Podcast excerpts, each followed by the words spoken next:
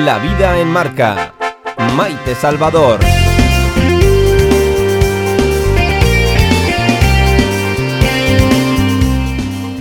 Que tenemos una tierra magnífica, sí. Que tenemos unos profesionales extraordinarios, pues miren también. Que somos tercos, pues miren, unos más que otros.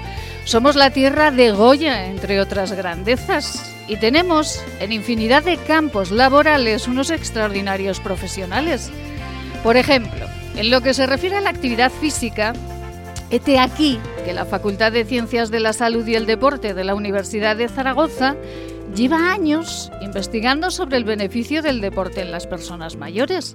Deporte adaptado a su edad, naturalmente. Años de estudio, entre otros, del decano de esta facultad, para que las personas de edad muevan sus cuerpos sin hacerse daño. Y como decía la gran actriz cómica, que los cuerpos estropean, eso ya lo sabemos, pero con un poquito de actividad se van llevando los años. Y esto es, fíjense, esto es curiosamente lo que ha pensado la Concejalía del Mayor del Ayuntamiento de Zaragoza. En unas semanas, deporte al aire libre para mayores. Lo estudiado por los profesores de la universidad, ponerlo a la práctica. Una idea de alabar para sacar de la soledad y la apatía a quienes más han sufrido la pandemia y han resistido. Tierra grande, la nuestra, donde se cuida a los que más generosos han sido con nosotros, aunque también tierra en la que algunos tercos o toscos, personas sin conocimiento, se han empeñado este fin de semana en convertir en espacio de botellón las plazas. País, ¿qué diría el dibujante? Afortunadamente, siempre serán mayoría aquellos que con la gimnasia pondrán sonrisa al día. Y nosotros, como cada tarde, a lo nuestro. Esto es La vida en marca. Bienvenidos. Laboratorios CIDES te ofrece los titulares del día y los nuevos límites de velocidad para vías urbanas y travesías que aprobó el Consejo de Ministros el pasado noviembre entrarán en vigor en toda España este martes, eh, ya saben, dependiendo de la vía a 20 y 30 kilómetros por hora. Y el Ayuntamiento de Zaragoza, en colaboración con la Facultad de Ciencias de la Salud y del Deporte de la Universidad de Zaragoza, está ultimando un programa de actividades físicas de recuperación post-COVID para personas mayores, con hasta 624 plazas que dará inicio la semana viene. Y más de 80 espectáculos en ocho espacios al aire libre recuperan la calle como principal escenario del sector cultural dentro del ciclo Cultura al Raso en Zaragoza. La vida en marca. Información meteorológica.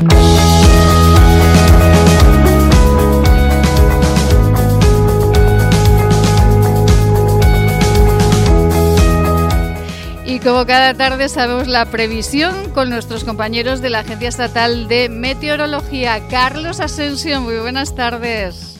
Buenas tardes, cielos con intervalos de nubes medias y altas tendiendo a poco nubosos o despejados esta tarde en Zaragoza y tenemos que destacar viento del oeste flojo arreciando a cierto moderado con rachas muy fuertes en zonas del Bajo Ebro en las horas centrales del día y amainando de nuevo a viento flojo al final de la jornada. Temperaturas en descenso, ligero en la mitad sur con 15 grados en Sos del Rey Católico, 17 en Daroca, 18 en Calatayud y Ejea de los Caballeros, 22 en Zaragoza.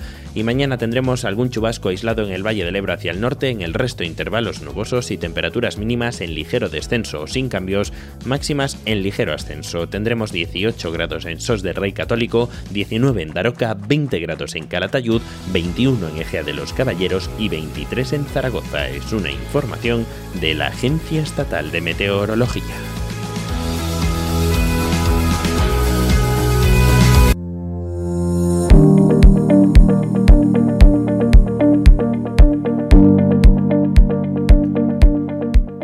Radio Marca Zaragoza, La Vida en Marca.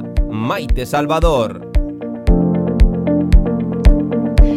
Bueno, bueno, bueno, es que ya lo decía la actriz, eh, recuerdan ustedes que decía, ay, cómo se estropean los cuerpos a medida que va pasando el tiempo. ¿Cómo están? Muy buenas tardes, nosotros estamos encantados y, eh, felices porque además eh, siempre es un placer darles a ustedes buenas noticias y es un placer recibir a, a una mujer que no se crean que ha costado muchísimo que viniese, no porque ya no quisiera venir, que esto no es así, sino porque tenía tantísimo trabajo que era como un imposible. Patricia Cabero, muy buenas tardes. Muy buenas tardes, Maite. Sabes que siempre vengo encantada, pero eran unas semanas difíciles. Sí. Lo sé, lo sé. Eh, sabemos que Patricia está encantada siempre de venir y de contar absolutamente todo el trabajo que desarrolla, que es mucho, como vamos a comprobar, pero que han sido unas semanas de, de muchísimo trabajo. Patricia Cabero es... Eh, vamos a ver si lo digo bien, eh, señora Cabero, concejal delegada de la Policía Local Sí. de Víctimas del Terrorismo, consejera de Infraestructuras, Vivienda y Medio Ambiente. Así es. Casi nada. Y presidenta del barrio Oliver, y delegada de planes integrales. Bueno, Me había, muy contenta con todo el trabajo. me había dejado alguna cosita, pero, pero bueno, eh, trabajando, trabajando mucho. Y además ha sido muy grato porque esta tarde también está con nosotros Gonzalo González, responsable de comunicación de Manos Unidas Zaragoza. Gonzalo, buenas tardes. Muy buenos días, perdón, muy buenas tardes, Maite, y además muy contento de volver a estar contigo aquí en Radio Marca. Buenas tardes, Patricia. Igualmente. Nosotros hablamos muchas veces, ¿verdad?, de las Cierto. infraestructuras en los países en desarrollo y tal, lo importante que es tener unas infraestructuras eh, buenas para tener una vida con calidad y, y mejor, claro. Bueno, y a- además tiene Manos Unidas una exposición magnífica, Agua, se llama la exposición, en la que precisamente habla de que el agua es vida y que sin infraestructuras eh, para vivir, pues lo tenemos malamente, Gonzalo. El agua lo mueve todo. No podemos hacer, como decían algunos en Kenia, un colegio o un hospital en un sitio donde no hay agua, por consiguiente donde nunca va a existir vida. Efectivamente.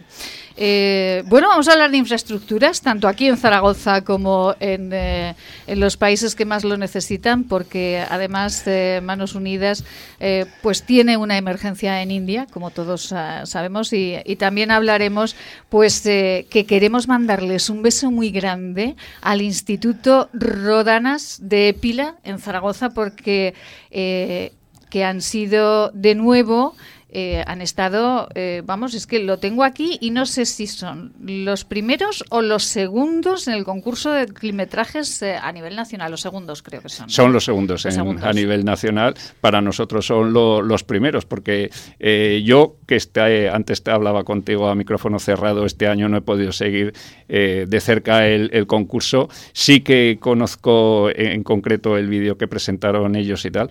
y, y he visto otros vídeos de los que al final llegaron a Madrid y yo considero que era mejor el de... Pero vamos, a, lo- a mí a lo mejor me tiraba eh, que estuvieran tan cerca de Zaragoza, que fueran de Épila y por consiguiente de nuestra delegación, ¿no? Pero yo considero que el vídeo era, era muy bueno, estaba muy bien trabajado Ajá. y lo que es más importante es que entre primeros, segundos y terceros premios eh, de las 12 ediciones del concurso de climetrajes de Manos Unidas, eh, creo recordar ahora mismo que hemos estado en 8 o 9 ediciones. Sí, sí, una barbaridad. Sí, sí. Es que siempre ha habido ahí un representante aragonés en los concursos de, del- a- en la final y ganadores de la, eh, del Festival de Climetrajes. Sí, de me- si me permites, eh, ha sido una pena por este año de pandemia eh, que no hayan podido vivir en Madrid esa final nacional.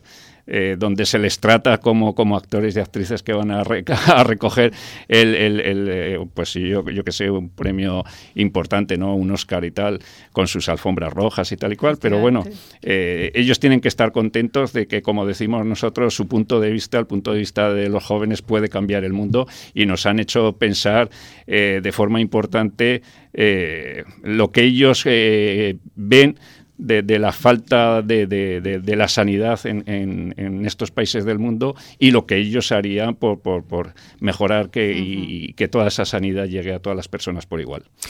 Y fíjense que precisamente ese punto de vista de los jóvenes, eh, antes de iniciar este programa, Patricia Cabero, eh, concejal delegada de la Policía Local de Víctimas del Terrorismo, eh, entre otras cuestiones, hablaremos de las infraestructuras también en nuestra ciudad, pero si, si me permite, Patricia, quiero comenzar hablando de, de ese homenaje a Manuel Jiménez Abad y de lo que, si me permite también, si no es muy personal contarlo, ¿por qué eh, Patricia Cabero Eh, hay que decir que Zaragoza es de las pocas ciudades españolas que tiene eh, esa responsabilidad, ¿verdad?, con las víctimas. La única. La única. La única que tiene una delegación. Efectivamente, lo, comentábamos la semana pasada con Lucía Ruiz, eh, delegada de, las de la Asociación de Víctimas del Terrorismo.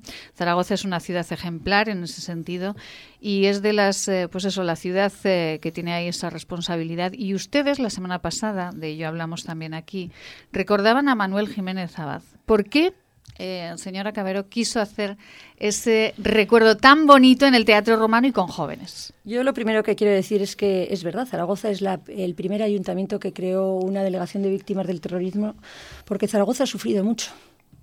Zaragoza ha sufrido mucho con el terrorismo. Y eso no se puede olvidar. Y sí que es verdad, fue una situación personal. Hemos empezado a colocar placas, pero llegó el aniversario de Manolo Jiménez Abad, un hombre, un servidor público, un hombre que se dedicaba a la política en un momento en que los políticos a veces estamos muy denostados.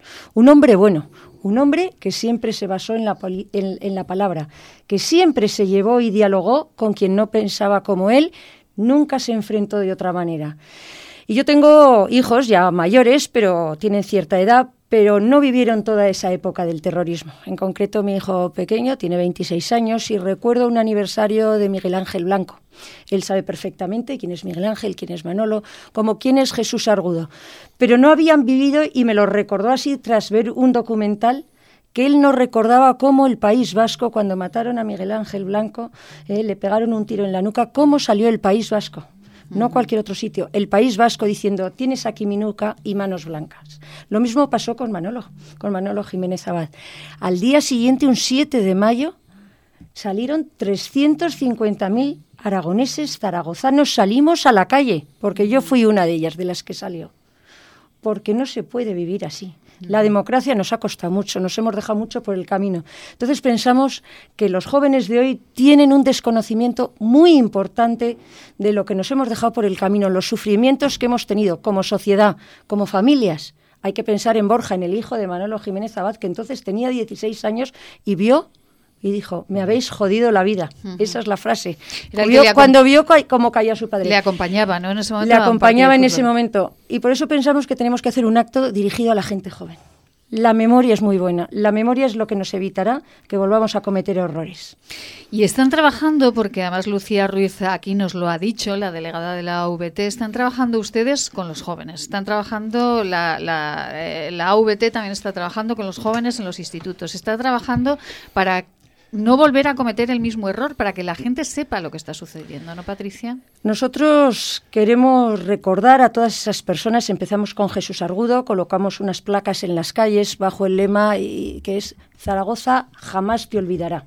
Yo creo que la memoria, lo decía antes, no se debe olvidar. Pero también tenemos que trabajar. Hicimos el acto de Manolo, invitamos a los representantes de todos los grupos políticos en Nuevas Generaciones, Juventudes, vinieron todos vinieron todos y hubo una relación entre ellos que habría que verlos. Tenemos un buen futuro, como les dije, vosotros vais a ser quien nos vais a sustituir a nosotros, quien vais a representarnos a los zaragozanos, a los aragoneses, a los españoles en todas las instituciones públicas. Y la verdad es que dio gusto verlos allí. Pero también estamos trabajando a través del Consejo de la Juventud de Zaragoza y de las casas de juventud con la Asociación de Víctimas del Terrorismo y con toda la documentación que ellos tienen preparada. Lo vamos a hacer llegar para que sean las propias casas de juventud, para que sea el propio Consejo de la Juventud de Zaragoza, que a través de distintos actos, en gente joven, como a ellos les guste organizarlo para encontrarse cómodos, para tener un debate, para tener un diálogo, para conocer la historia y lo que ha ocurrido en esta ciudad. Yo creo que es muy importante, es importantísimo. Eh, señora Cabero, además de esto, se están colocando esas placas, eh, Zaragoza jamás se olvidará, te olvidará, para que todos los zaragozanos saben cuando pasemos por la calle tengamos ese momento de reflexión y de recuerdo histórico y de respeto, ¿no? Total, y de justicia. Yo creo que es la última palabra, yo creo que es justicia. Empezamos por Jesús Argudo, que quien no lo recuerde era un vigilante de Opel, que subieron y le pegaron también dos tiros hacia, me parece que hace 40 años, 41 años hará este mes de junio. Su familia, su hijo Jesús y los distintos hermanos les ha costado mucho luchar para que lo reconocieran como víctima del terrorismo. Continuamos con don Luis Constantiacín, con el coronel Constantiacín. También celebramos y coincidió con los 40 años los hijos estaban agradecidísimos de ver cómo la ciudad en un determinado momento había recuperado el pulso, porque es verdad que durante unos años lo hemos olvidado o lo han olvidado y que había que recuperarlo. De ahí el trabajo tanto con Covite como con la Asociación de Víctimas del Terrorismo. Con los dos tenemos muy buena relación y con los dos trabajamos. Con Constante Acín. Lo hemos hecho con el doctor Muñoz Fernández, con José Ramón, también un 27 de marzo, que lo que estaba haciendo era salvar la vida a quien no pensaba como él. Y lo hemos hecho ahora con Manuel Jiménez Abad lo vamos a seguir haciendo a lo largo de todo el 21 y todo el 22. Yo, si en el momento que se celebra algún aniversario no colocamos esa placa, sí que me pongo en contacto con las familias, ofrezco, ofrezco la colaboración del ayuntamiento y les pregunto si necesitan cualquier cosa. Es verdad que el ayuntamiento es de todos y tenemos que estar trabajando para todos nuestros vecinos. Patricia, ¿en esto ha habido consenso con todos eh, los partidos políticos eh, que están en el ayuntamiento de Zaragoza? Pues la creación de la delegación es una decisión del equipo de gobierno y principalmente del alcalde de Zaragoza, que quien tomó la iniciativa, porque nosotros nada más llegar empezamos a trabajar con ellos.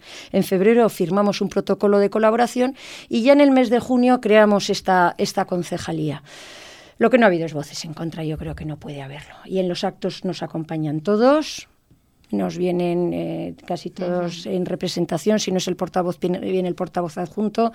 Yo creo que Zaragoza en estos momentos es una ciudad que reconoce el valor de quien se dejó la vida por nuestra democracia y quien no lo entienda así se equivoca. De momento no tenemos ninguna queja en el ayuntamiento ni ha habido ninguna oposición a esta delegación. Pues eso me parece altamente positivo y hay que, hay que decirlo también. Señora Cabero, vamos a ver, decía en el editorial, eh, qué maravilla de comunidad autónoma, qué bien los profesores en la universidad, en el ayuntamiento lo recogen, hacemos gimnasia, pero qué toscos también algunos. Eh, como ha ido el fin de semana con la policía local, y los botellones? Bueno, la policía local ya lo dijo desde el principio, iba a estar vigilando la ciudad para preservar la salud de los zaragozanos. Lo lleva haciendo desde el estado de alarma, desde el principio, cuando nos eh, tuvimos que quedar en casa, todos para cumplir con las medidas restrictivas que nos marcaban. Lo ha hecho durante toda la pandemia. La labor de la policía ha sido encomiable, encomiable, de toda la policía desde el primero hasta el último. Hemos estado en la calle, han estado principalmente ellos. El otro día le daban el título de hija predilecta de la ciudad por la labor hecha siempre, pero durante este último año más. El fin de semana, pues la incertidumbre era importante. Importante, porque es verdad que han dejado desarboladas a las comunidades autónomas, a los ayuntamientos. Hoy yo oí al presidente del gobierno, el estado de alarma es pasado, pero la enfermedad no. El virus no, y se siguen contagiando. Recordaba el alcalde pues que habían fallecido el día anterior, el jueves pasado, de la semana pasada, eh, habían fallecido 166 personas y se habían contagiado 8.000 o poco más en toda España. El virus lo seguimos teniendo y tenemos que seguir teniendo cuidado. El levantar el toque de queda, además una noche que se quedaba rarísima en una hora entre las 11 y las 12, le hizo prever a la policía que tenía que estar con todos sus efectivos, todas las unidades nocturnas, todas las que prestan servicio y reforzado por la unidad de apoyo operativo. Pero una de las cosas que hizo el alcalde también fue pedir una junta de local de seguridad extraordinaria. No solo somos nosotros, es el cuerpo de la Policía Nacional, es la Guardia Civil que también atiende los barrios rurales. No vimos las imágenes, gracias a Dios, de otras ciudades. No lo vimos. Hubo alguna incidencia, se pusieron algunas multas, la policía estuvo vigilando, pero nos comportamos eh, como ciudadanos y sobre todo los jóvenes, yo creo que muy bien. Gracias a Dios no hemos visto lo que se ha visto en otras ciudades. Pero esto no ha acabado, ¿eh? Esto no ha acabado, tenemos que ser un fin de semana tras otro. Hay que pensar que tenemos unas medidas, podemos estar hasta unas horas, nos lo marcará el Gobierno de Aragón. Yo siempre digo que puedo discrepar de alguna medida pero que quien las toma, si las toma con cierto eh, valor científico, a todos nos protegen y nosotros como policía local vamos a estar vigilando que se sigan cumpliendo. Es fundamental. Ha habido que poner muchas denuncias durante este año, Patricia. Pues sí, sí, sí, más de las que hubiéramos querido, pero yo también comparto contigo una cosa, ¿eh? La mayoría de la población se ha portado francamente bien, nos hemos portado francamente bien. Muchos, los niños los primeros, los mayores estupendamente bien, que estar en casa, ahora estábamos hablando de una actividad física. ¿Cuánto necesitan salir a la calle y relacionarse? Qué esfuerzo tan importante han hecho. Y por supuesto, todos los jóvenes de la ciudad de Zaragoza. Las mascarillas, las distancias, pues algunas veces, eh, las zonas de ocio, pues nos han marcado. Pero bueno, Hemos puesto más de las que hubiéramos querido, pero también quiero decir que hay muchísima gente que se aporta muy bien y ha cumplido con las normas. Pues eh, yo creo que sí. Pienso que la mayor parte de la población cumplimos con las normas y, eh, hemos sido hemos sido buenos, que diría mi abuela, hemos sido buenicos. La, inmensa mayoría hemos sido buenicos, hemos intentado no molestar excesivamente al resto. Eh, señora Gabriel, que claro, con Patricia es un placer hablar, hay que hablar de tantas cosas que el tiempo eh, nos lo comemos, nos lo comemos, pero la semana semana pasada, nuestra colaboradora, a la que sé que Patricia adora también, Amelia Ríos, nuestra amiga Amelia, a la que mandamos un beso muy grande, eh, nos decía, ¡ay! Que, no me traen los taxistas porque la plaza de Salamero está imposible y no pasan los taxistas. Bueno, vamos a ir dando un repasito, eh, Patricia, de las reformas en, eh, en la ciudad de Santa Engracia. ¿Cómo va? Pues Santa Engracia ya está en la recta final. Es una peatonalización demandada en la ciudad. Yo recuerdo ser presidenta del Distrito Centro, que fui presidenta hasta el año 2017, y por dos veces se presentó la peatonalización de la Plaza Santa Engracia a los presupuestos participativos. En ese momento no se hizo. Ha coincidido ahora también con una petición de la Dirección Provincial de Patrimonio, que nos pedían que elimináramos, porque hay que decir que la Basílica de Santa Engracia es el primer bien BIC declarado en Zaragoza y en Aragón de 1800, pues no sé si decirte 82 porque me puedo estar equivocando, pero por allí es el primero y tiene una portada preciosa, que teníamos cabinas, que teníamos aparcamientos, que teníamos coches. Es una reforma que se va a extender todo lo que es el pavimento del, de Independencia, que va a quedar todo a cota perfectamente accesible para personas con discapacidad o limitación en la movilidad, que va a tener árboles que no hemos talado ninguno, no hemos talado ninguno y, plantamos alguno más, que va a tener alguna pequeña zona verde y por supuesto lo que va a hacer es visibilizar toda la Basílica de Santa Gracia. Yo creo que dentro de unas semanas tendremos ya noticias del final. Estamos muy avanzados. Muy avanzados. ¿Y la calle Predicadores? Pues será el siguiente paso. Es otra de nuestras calles históricas que yo creo que pocas están en tan mal estado. Quien conozca el adoquinado lleno de parches y una reivindicación vecinal, pero yo creo que casi tantos años como yo en el Ayuntamiento de Zaragoza. Hemos hecho un proyecto, lo han hecho los propios ingenieros del ayuntamiento, une uno de los sitios más emblemáticos, al Jafería con la Plaza del Pilar.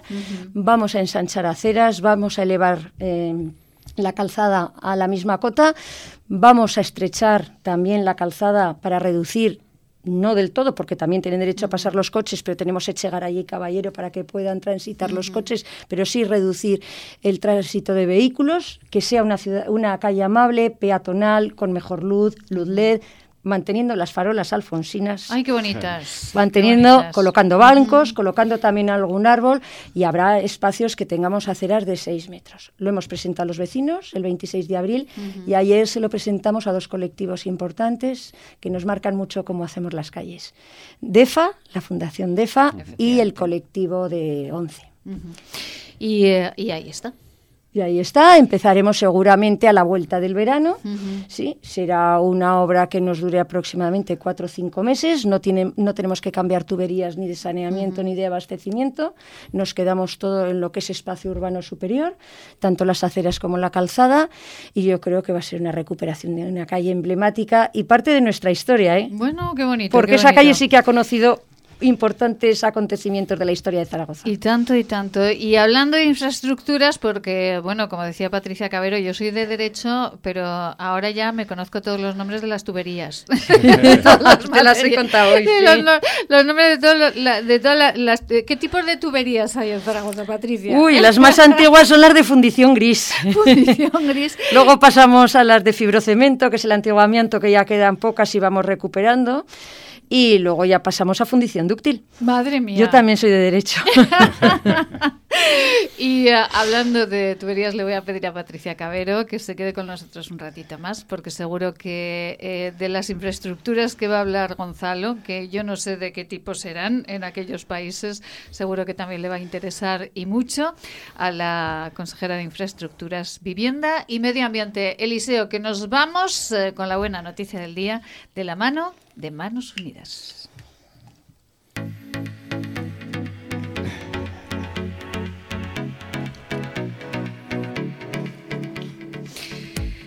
Y decimos eh, en positivo porque Manos Unidas, a pesar de trabajar con problemas y problemas muy graves, muy serios, eh, pues no sé si tanto como los que se encuentra Patricia, pero, pero problemas muy serios, muy serios en el mundo, ellos siempre tienen una actitud positiva y eh, se enfrentan a esos problemas con todo el corazón. Gonzalo González, como les decíamos, es delegado de comunicación de Manos Unidas aquí en Zaragoza. Gonzalo.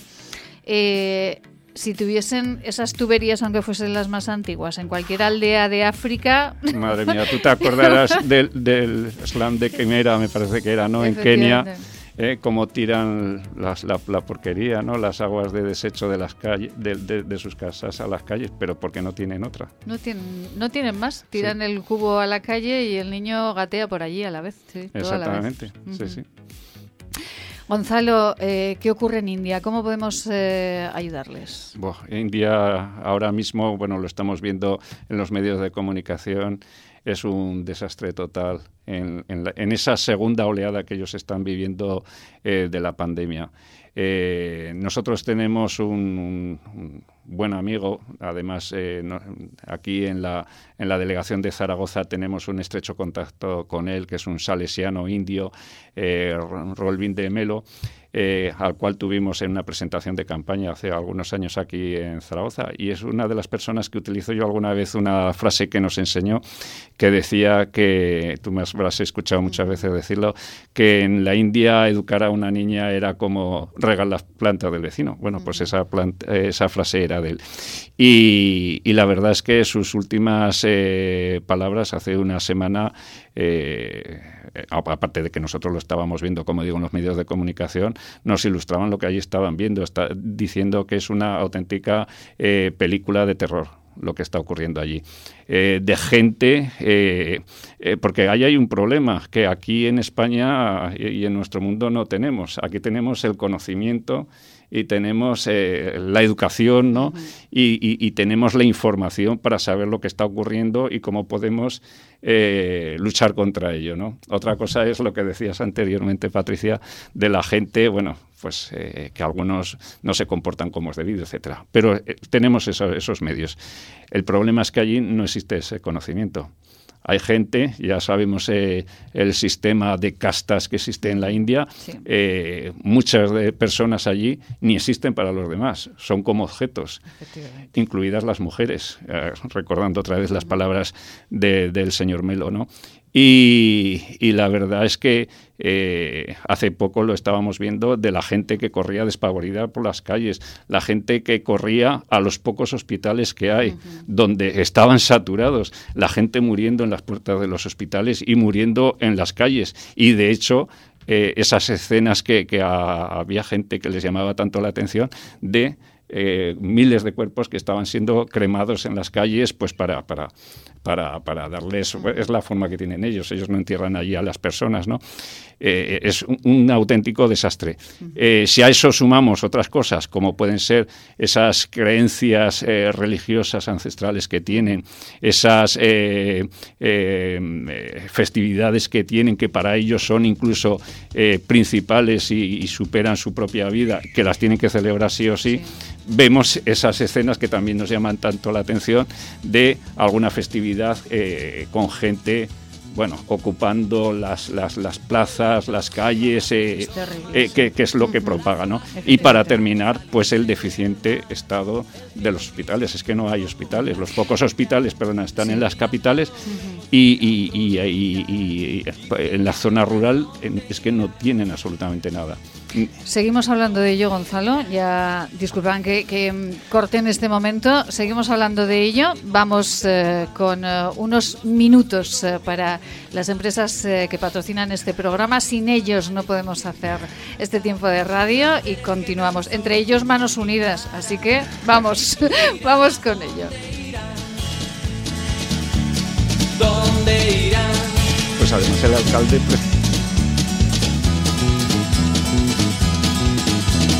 Hoy podrás beber y lamentar que ya no volverán sus alas a volar. Cien gaviotas donde irán.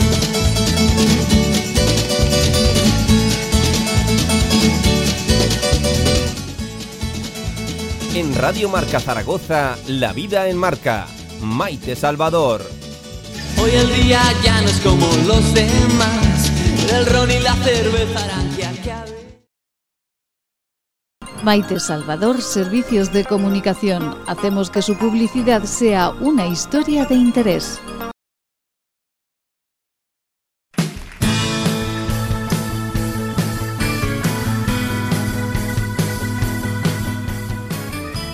Cada tarde de 7 a 8, La Vida en Marca, con Maite Salvador. Tengo una mala noticia, no fue de casualidad. Yo quería que nos pasara y tú y tú lo dejaste Y tú lo dejaste pasar, pues nosotros no lo dejamos pasar de ninguna de las maneras. Cada tarde, aquí en esta vida en Marca, en Radio Marca Zaragoza, nosotros ponemos nuestro granito de arena, pues si no para construir una sociedad mejor, pues sí para que todos reflexionemos un poquito sobre lo que estamos haciendo en esta vida. Y esta tarde estamos hablando con eh, Patricia Cabero, concejal delegada de la Policía Local de Víctimas del Terrorismo, consejera de Infraestructuras, Vivienda y Medio Ambiente, y también con Gonzalo González, eh, responsable de comunicación de Manos Unidas Zaragoza. Y con Gonzalo habíamos dejado, antes de este tiempo para la publicidad, habíamos dejado ese momento en el que estábamos hablando de India, eh, de las características eh, pues especiales que tiene este país, ¿verdad, Gonzalo? Nosotros lo tratamos como un continente, fíjate de lo Sí, grande sí. que es. Es que eh, para Manos Unidas, por ejemplo, porque siempre pensamos en Manos Unidas, pensamos en África, Sí. pensamos en eh, Hispanoamérica, pero Manos Unidas trabaja mucho también en India, en Camboya, en Vietnam, países que además conoce bien.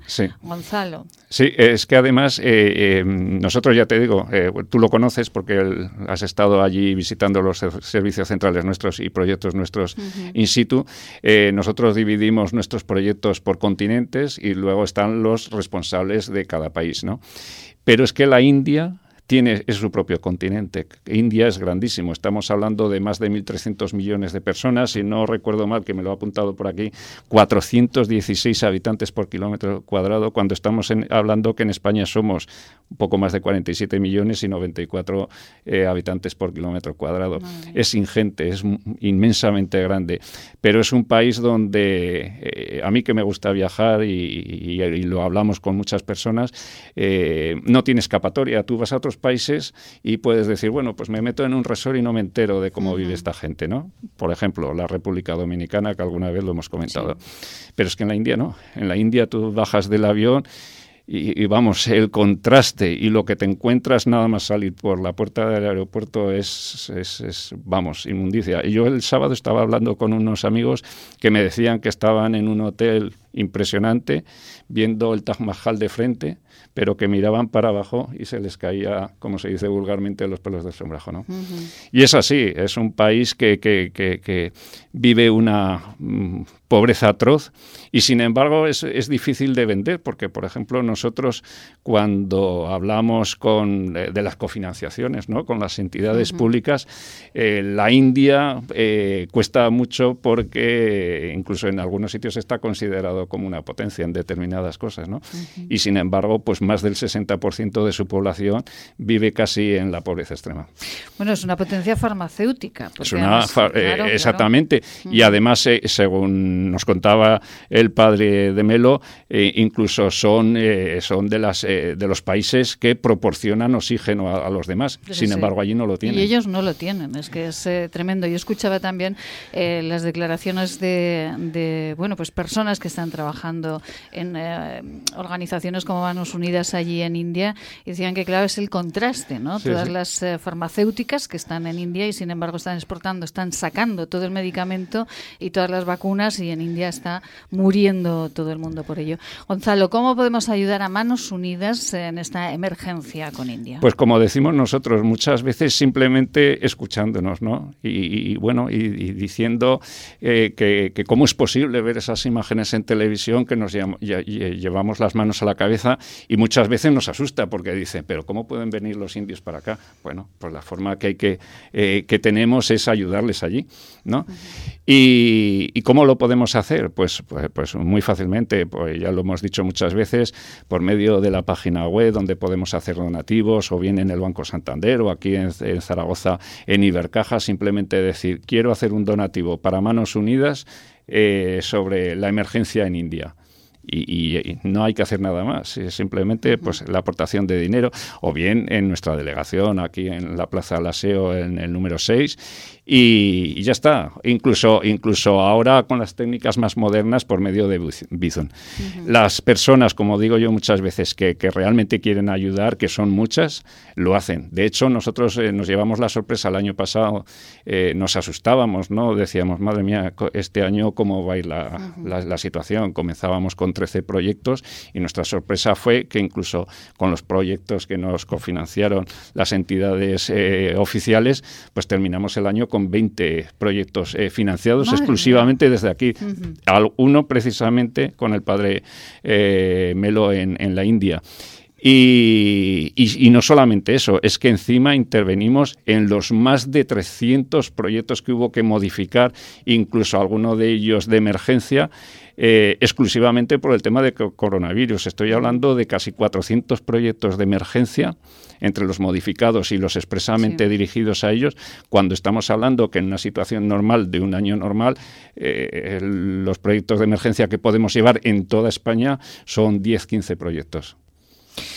Pues eh, esto es Manos Unidas, aquí están trabajando y, bueno, nos resultaría increíble, yo cuando hablo con la, delegación de Manos Unidas en Zaragoza, a las que les mando un beso enorme a su presidenta Pilar, a Teresa, bueno, a todas las personas que trabajan en la delegación de Manos Unidas Zaragoza, la cantidad de personas, yo recordaba un día de visita en la delegación de Manos Unidas, eh, que decía, creo que fue eh, Teresa La Huerta, decía la vicedelegada, bueno, es que me enterneció muchísimo que vino una señora mayor eh, con, eh, con, un sobrecito y dijo, ah. mire hija, esto son mis ahorros y yo se los doy a ustedes para que trabajen y para que hagan algo por las personas que más lo necesitan. esto ocurre en Manos Unidas. Yo, yo, yo, recuerdo, yo recuerdo una persona que venía todos los días creo recordar que era el 4, el día 5 alrededor, dependiendo de sábados, domingos, etcétera, el 4 y el 5, y todos, todos, todos los meses venía con su billete de 5 euros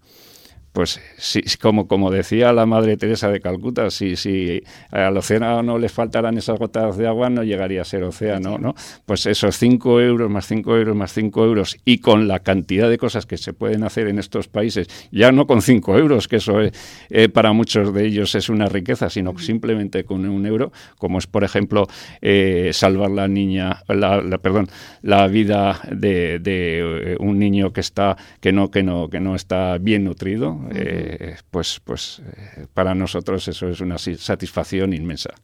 Una satisfacción inmensa y por eso nosotros tenemos la buena costumbre de charlar con manos unidas, eh, por lo menos por lo menos una vez cada 15 días, que vamos a institucionalizar el momento y una vez cada 15 días charlamos con manos unidas para hablar de todo el bien, como decíamos antes con Patricia Cabero, pues hay más personas buenas que malas siempre, ¿verdad, Patricia? Yo estaba oyendo y, y es verdad. Hacéis una labor magnífica hay que hacerla también aquí en la ciudad, pero también hay que hacerla fuera y en estos momentos las imágenes que estamos viendo. Eso nos tiene que hacernos concienciar también para que nosotros seamos más responsables. Es que, tú, es que tú lo decías antes, es una cuestión de todos. Eh, entonces, no, no, no puede ser cuestión de, bueno, yo me limito a mi familia y a mí que estemos lo mejor posible. ¿Por qué? Porque si no ayudo al, vecino, a lo mejor él es el que un día pues me, me, lo va a, pegar, en este, en este caso, hablando de, del coronavirus del coronavirus, pero puede ser por 100.000 situaciones, como hemos vivido hace poco una, una crisis económica eh, muy fuerte y que hemos tenido vecinos y familiares que lo han necesitado. bueno, y que siguen, y que siguen, pero es verdad que además hay que visibilizarlo porque es la manera en que nos demos todos cuenta. Hablábamos con víctimas del terrorismo, con la necesidad de recordar el esfuerzo y el sufrimiento que han tenido que pasar. Es lo mismo, os ocurre a vosotros. Claro, eh, eh, entonces nos tiene que llegar. muchas personas echan la mano a la cabeza cuando ven esas imágenes de la India, ¿no? Es que la India, bueno, ahora porque se está viviendo este tema a nivel mundial, pero es que la India siempre ha sido así. Y, la, y, la, y la disyuntiva entre morir de COVID y morir de hambre la han tenido y, la tienen y, posiblemente si no hacemos nada la seguirán teniendo. Y para eso está la ONG Manos Unidas, eh, para trabajar por ellos en India y en todos los países eh, que tienen una precariedad eh, más que importante.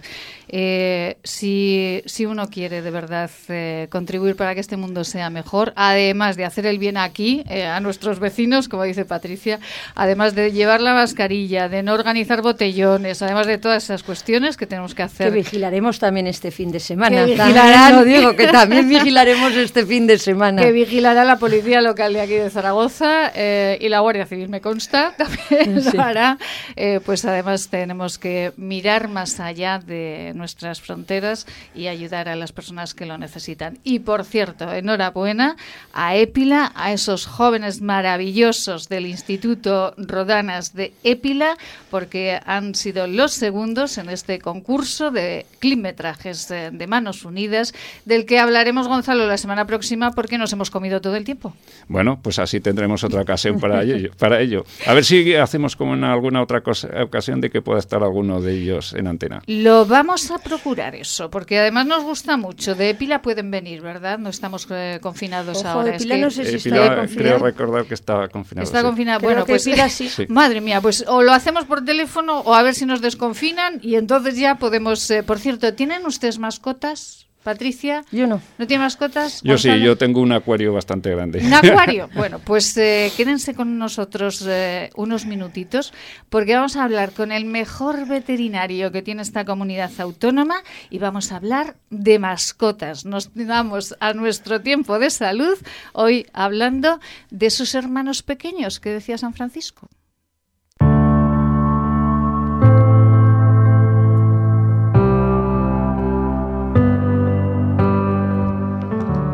En Radio Marca Zaragoza, La Vida en Marca. Maite Salvador. José María Cifuentes, muy buenas tardes. Muy buenas, Maite, ¿qué tal? Bueno, un placer saludar a José María Cifuentes, eh, de Clínica Cifuentes, en Fuentes de Ebro, hay que recordarlo. Y eh, bueno, es verdad, es uno de los mejores veterinarios que tenemos en nuestra comunidad autónoma. Sus clientes lo acreditan, José María. José María, por cierto, ¿cómo, ¿cómo están nuestras mascotas en primavera? ¿Tienen que tener un cuidado más especial? Pues a ver, sobre todo en, primavera, los, los, mismos cambios que nos afectan a, a los humanos, como pueden ser eh, cambios de temperatura, pólenes, alérgenos en general en el medio ambiente, eh, pensad lo siguiente, que sobre todo las mascotas, hablando de perros si vamos a la calle, vamos, van pues normalmente a, unos centímetros del, suelo, inhalando sin parar todo lo que, lo que se desprende. Entonces sí, sí que es, es una época importante en cuanto sobre todo pues a reacciones alérgicas, etcétera. ¿Y qué tenemos eh, que hacer con ellos, José María? Pues muy fácil. Eh, primero, como en todas las ocasiones, eh, sentido común, es decir, eh, evitar un poquito los contrastes muy potentes de temperaturas, es decir, eh, no abusar de los días que hace mucha calor, irnos a casa, esos cambios bruscos que parece ser que no es importante, pero luego ya tenemos, fíjate, después gastroenteritis, tenemos procesos respiratorios también, eh, y varios varios problemas por manejo, principalmente por esos esos contrastes tan potentes. Y luego en cuanto pues alergenos y tal, saber muy bien qué densidad tenemos en el aire según qué pues que flor, que floraciones, etcétera, y si sabemos que encima si nuestra mascota tiene predisposi- predisposición a ponerse mal, pues evitaremos según qué zonas. José María, le voy a pedir que no me cuelgue, que solamente espere un minutito. Nos vamos eh, con unos consejos estupendos aquí en La Vida del Marca, en Radio Marca en Zaragoza. Y continuamos, que Gonzalo le va a preguntar por sus peces.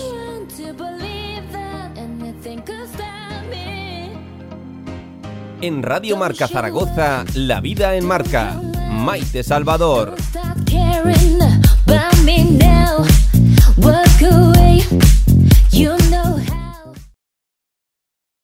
Maite Salvador, Servicios de Comunicación. Hacemos que su publicidad sea una historia de interés.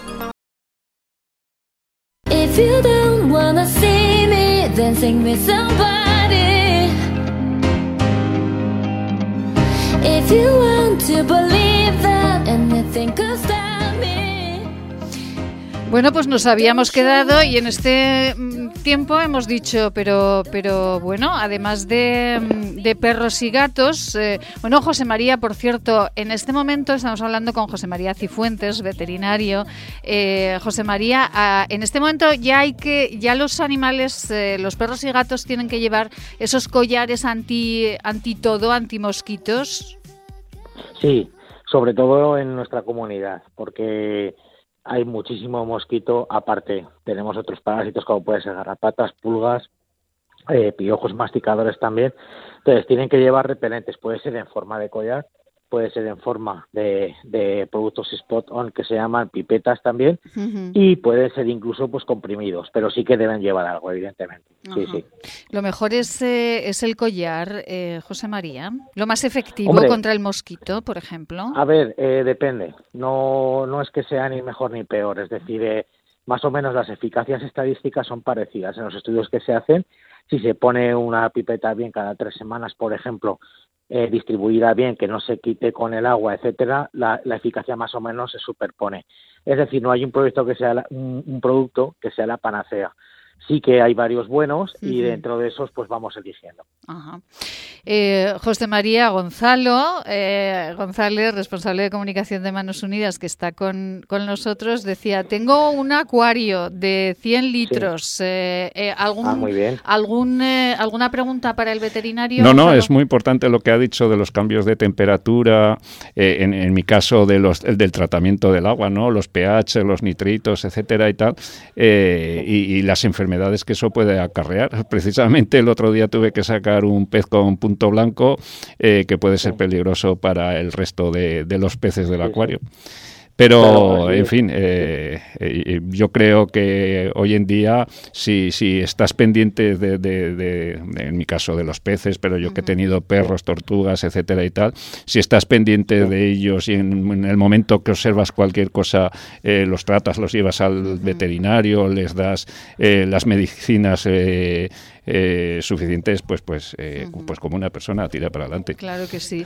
Eh, un, pez con punto blanco, José María, ¿eso qué es? Es que Patricia y yo nos hemos quedado con la- los ojos grandes, no sabemos qué es. Sí, eso es una, eso es una enfermedad que tienen los peces, eh, sobre todo de, de agua dulce, Sí. eh, es decir, peces que no son de mar, de, de mar, y es una enfermedad complicada, ¿vale? Es una enfermedad de las más populares que hay en el mundo de la acuariofilia, junto con otros puntos también. Hay varias enfermedades que se denominan vulgarmente por, por puntos. Pero es una enfermedad complicada y, y que, y que una persona que, pues, como comenta el compañero, que ha tenido ya durante mucho tiempo peces, pues la puede ver. Y es una cosa que, que realmente, pues fíjate, pues es que hay personas que lo hacen todo muy bien, pero a veces pues te sale un caso de estos y claro, lo tienes que tratar para que no se vaya eh, extendiendo a los demás, ¿sabes? Claro. Ujú. Eh, José María, seguiremos hablando de mascotas, de animales y, y, bueno, pues de momento el consejo de nuestro veterinario de cabecera es que les pongamos el collar a, a las mascotas, sobre todo a los, a los perros, a los gatos y en la alimentación tenemos que bajarles un poquito la alimentación o la dejamos igual. A ver, si vamos a hacer un poquito más de ejercicio, se nivela sola. El tema es sobre todo lo que insistimos, que coma el, el- la mascota lo que necesite. Si come por encima de lo que necesita, depositará tejido y muchas veces no hace falta. Entonces, para eso estamos nosotros, para, para saber qué gramos tiene que tomar en concreto, ¿sabes? Entonces, simplemente un- una ingesta módica, que con eso no va a sufrir el animal al revés, y le evitamos muchísimos problemas articulares, por ejemplo, con el sobrepeso.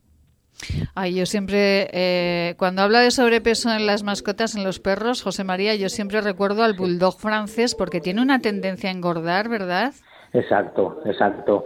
Y, pero sobre todo también, ya, ya no solo es la tendencia a engordar, es que eh, tiene una, una anatomía que realmente por su síndrome braquicefálico de serie, de nacimiento, en cuanto, en cuanto eh, tiene un poquito más de peso Sí, del, del normal, ¿qué ocurre? Eh, que eh, se ahoga el pobrecito un poco más. Y no quiere Por andar. eso, por eso mismo hay que, claro, hay que tenerlo en cuenta. Sí. José María Cifuentes, un beso muy grande a la Clínica Cifuentes, a todo el equipo y muchísimas gracias como siempre. Un beso muy grande. Feliz tarde. A vosotros, Maite. Un abrazo. Un abrazo muy fuerte. Y vaya sorpresa que se va a llevar nuestra compañía. Pon la sintonía, pon Eliseo.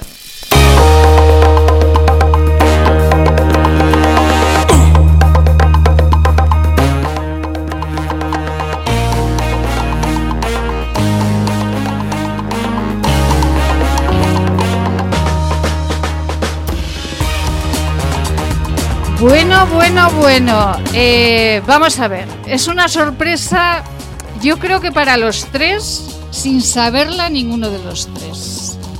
A ver. A ver, Marilo Moreno, muy buenas tardes. Buenas tardes. Hombre, Marilo. Marilo, ¿reconoce usted la voz que le acaba de decir hombre Marilo? Uy, uy, uy, uy. Uy, uy, estamos, uy, uy, uy, uy, uy. estamos aquí un montón. Eh, ¿cómo que estamos Aquí cariño. Como que... no me puedo creer que la haya conocido solamente con ese murmullo. Oye, A ver, perdona, la policía no es tonta. buenas tardes, Marilo. Que somos amigas hace mucho tiempo. No sí. me diga, Patricia, Sí. no me diga, pero bueno, qué barbaridad. Marilo Moreno, estoy con el estudio con Patricia Cabero, ya sabe, concejal responsable de la policía local, y con Gonzalo González de Manos Unidas, que también tiene mucho que ver con usted. Hombre, un abrazo, un abrazo grande, grande. Esto es una gran reunión por lo que veo. Hombre, por favor, ¿lleva usted sus mejores galas o en las pedrosas está en zapatillas? ¿Cómo está? Pues en las Pedrosas está divinamente, muy bien. Está divinamente. Hoy lo comentaba con mi marido de que estamos aquí muy bien, Ya. muy tranquilos y, y disfrutando de la vida. Ya. Bueno, eh, ¿qué tiene que decirle a la concejal responsable de su gremio, de la policía local? Usted que ha sido y es policía local. Pues que lamento tener eh, tantos años, de lo cual me siento muy orgullosa, pero me encantaría haber estado a sus órdenes. Me parece. Es verdad. es la veo un poco pelota, ¿eh, Marilo? Total, total. La veo un poco pelota, que usted no suele ser así, ¿eh? No, no, no, no. A ver, a Patricia la conozco desde que las dos éramos funcionarias del ayuntamiento. Así es. Y a Fernando decir, también, por cierto. ¿Recuerdos a Fernando? Exacto, exacto. Sí, pero, pero a ver, Patricia es Patricia, lo siento mucho, Fernando. Patricia es Patricia. Entonces, mm, a Patricia la quiero, la aprecio, porque la quería y la apreciaba antes. Mm, Entonces, ver ahora eh, cómo, cómo está tratando, cómo se desenvuelve en su trabajo político Mm. de, de, de labor por la ciudad, que siempre estaba haciendo la labor por la ciudad, porque en protocolo Mm. era una persona muy importante dentro del ayuntamiento de todos los gobiernos que han pasado. O sea, para mí, para mí Patricia no es un descubrimiento, Ya. es la satisfacción de, de lo que te digo, de que si hubiera tenido que trabajar con ella, encantadísima. Y como Pero digo vamos a ver, eh, Marilo, que está, es que está, está usted un poco pelota esta tarde, ya se lo estoy diciendo. Que No, está usted no, eh, pero no. usted no es de natural así conmigo. Conmigo perdona, no es perdona, así de. perdona. No, no. Perdona, perdona. Yo pelotas, mucha gente muchas veces podrá confundirme que, que soy pelotas. No, perdona. Yo de pelota no tengo nada. Si a alguien le tengo que decir lo que pienso, se lo digo a su cara. No, pero si lo Pero- digo precisamente por eso, Marilo, porque a mí nunca me hace la pelota. Marilo, y imagínese que usted ahora eh, está bajo las órdenes de Patricia Cabero y, y le dice algo que a usted no le gusta mucho. ¿Usted qué haría, Marilo? Porque usted tiene mucha personalidad. Pues como le decía a mi jefe primitivo, Sí. a sus órdenes. ¿Cómo ha dicho, cómo ha dicho que no lo hemos escuchado que las A pedrosas sus se- órdenes. Sí, a sus órdenes. Ah, muy Siempre bien. a sus órdenes. Siempre a sus Siempre. órdenes. El que manda, manda aunque mande mal. A sus órdenes. Hombre, pero no, a- no añadiría eso, Marilo, que le abrirían expediente. No, no, no, pero, pero, pero, el pero sí. Hombre, que sí lo digo. El pero, el pero, si no estoy de acuerdo, pues no estoy de acuerdo. Pero a sus órdenes, está claro. Si hay que hacerlo, se hace. Pero, si Pero- yo veo que, se- hombre, mira, hoy hace, hace poquitos minutos estaba hablando con mi hija Sí. y eso decía, le decía, mire, hija mía, Sí. cuando alguien te viene con ganas de, de- de guerra, Sí. que lo ves venir, que lo ves venir de frente, que viene, ahí va, que viene. Que viene. Digo, en vez de esperarlo para pa, pa- pa empezar la lucha, digo, no, no, no, no, no, tú coges una hermosa armadura, te la pones por delante y dices, ¿en qué puedo ayudarle? Pero esto, está. esto ocurre mucho en la policía. Es, esto, Patricia, en la policía local ocurre mucho. De, de que, claro, los policías tienen que ponerse esa coraza que dice Mariló, que Mariló tiene muchos años de experiencia en la policía. Hombre, todo el mundo que trata cara al público, que está en la calle, que está en una ventanilla, que está en un centro de salud, que está en un centro municipal de servicios sociales, la policía cuando sale, pues bueno, a lo mejor hay veces que no todo el mundo la recibe. Pero la verdad es que yo creo que hace muy poco estábamos en la Facultad de Trabajo Social y estábamos con una encuesta que habían hecho y un trabajo de investigación que había hecho. Dos de cada tres zaragozanos valoran muy alto, con un notable, a la policía local de Zaragoza, con lo cual será que cumplen bien con su trabajo. Es verdad, hay veces que hay que informar, hay veces que hay que apercibir y hay veces que hay que, que hay que denunciar cuando no se cumplen las normas, porque las normas las ponen, también hay que decirlo, para que todos convivamos, ¿eh? para que todos tengamos derechos. Para tener derechos hay que tener antes algunas obligaciones y hay que respetar las normas. Y de eso se encarga la policía, en seguridad vial, en tráfico, en ordenanzas municipales. Pero es que Mariló no se acuerda, que si me permites, Mariló, te lo voy a recordar, nos conocemos hace Sí. mucho tiempo, porque Sí. yo cuando era una funcionaria, estaba en el servicio de personal, le llamaba a Mariló cuando teníamos que hacer la valoración de puestos de trabajo, ¿te acuerdas? Y te preguntaba, ¿qué hacía? Y era allí por el año 86, 87, y le decía.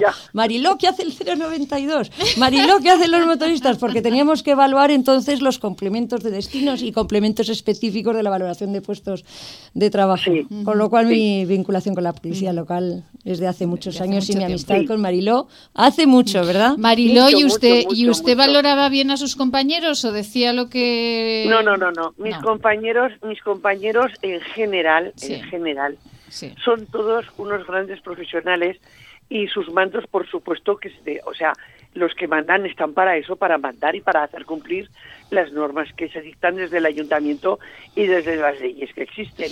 Mariló, que no se me va, eh, está perdiendo el tiempo de nuevo hablando de otras cosas que no son para lo que le pagamos, que es eh, la crónica Empezamos. del Real Zaragoza y la Sociedad. Deportiva Huesca, o sea, que le pagamos para eso, no para hablar de la policía local. Así que, ¿cómo vamos? ¿Cómo vamos? ¿El Huesca ya está en primera otra vez o no? El Huesca, el Sí. Huesca, el Huesca le va a tocar sudar duro. Ah, vaya. ¿Y el Real Zaragoza? Lo mismo. Tampoco, dice Gonzalo que tampoco. Tenemos un mes de sufrir un montón. vaya. O de Vaya. disfrutar, todo sea a ver cómo viene, porque porque vaya temporadica, Vaya. temporadica que llevamos. Y vamos el a- Madrid, y el y- Madrid que también, a ver, y el Madrid que también se le está me, me- me lo está poniendo duro. Ya, pero que, no, que, que aquí no hablamos del Madrid, Ma- eh, Mariló, que hablamos Madrid. Zaragoza y la eh, Sociedad Deportiva Huesca, no hablamos del Madrid. Mariló, ¿y vamos a entrar a los partidos de fútbol o no? Eh, los que quedan, Eh, que- claro, claro. pues pues hombre, pues pues hará lo que se pueda. Bueno, mire, Marilo, eh, mañana con más información, porque se quedan como muy, como muy vago todo. Marilo, A ver, a ver. a Marilo ver, Moreno, que hemos consumido el tiempo. Será esta un mañana. abrazo, Un un abrazo. abrazo grande, un abrazo grande para Patricia. Otro abrazo para, para Fernando. Para Otro Gonzalo. Gonzalo. Ah, Para Gonzalo. Hostia, Gonzalo, dijo Fernando. A Gonzalo. Un abrazo para Yolanda y para. A ver cuando se saben perder dónde vivo en un pueblo maravilloso. Y no- Sean bueno, felices. Gonzalo González, un placer. Muchísimas gracias. A vosotros. Un beso. Patricia Caber, un placer. Ha costado, pero ha sido un placer. Cuando verdad. quiera, Muchísimas repetiremos. Gracias. Sean felices esta mañana.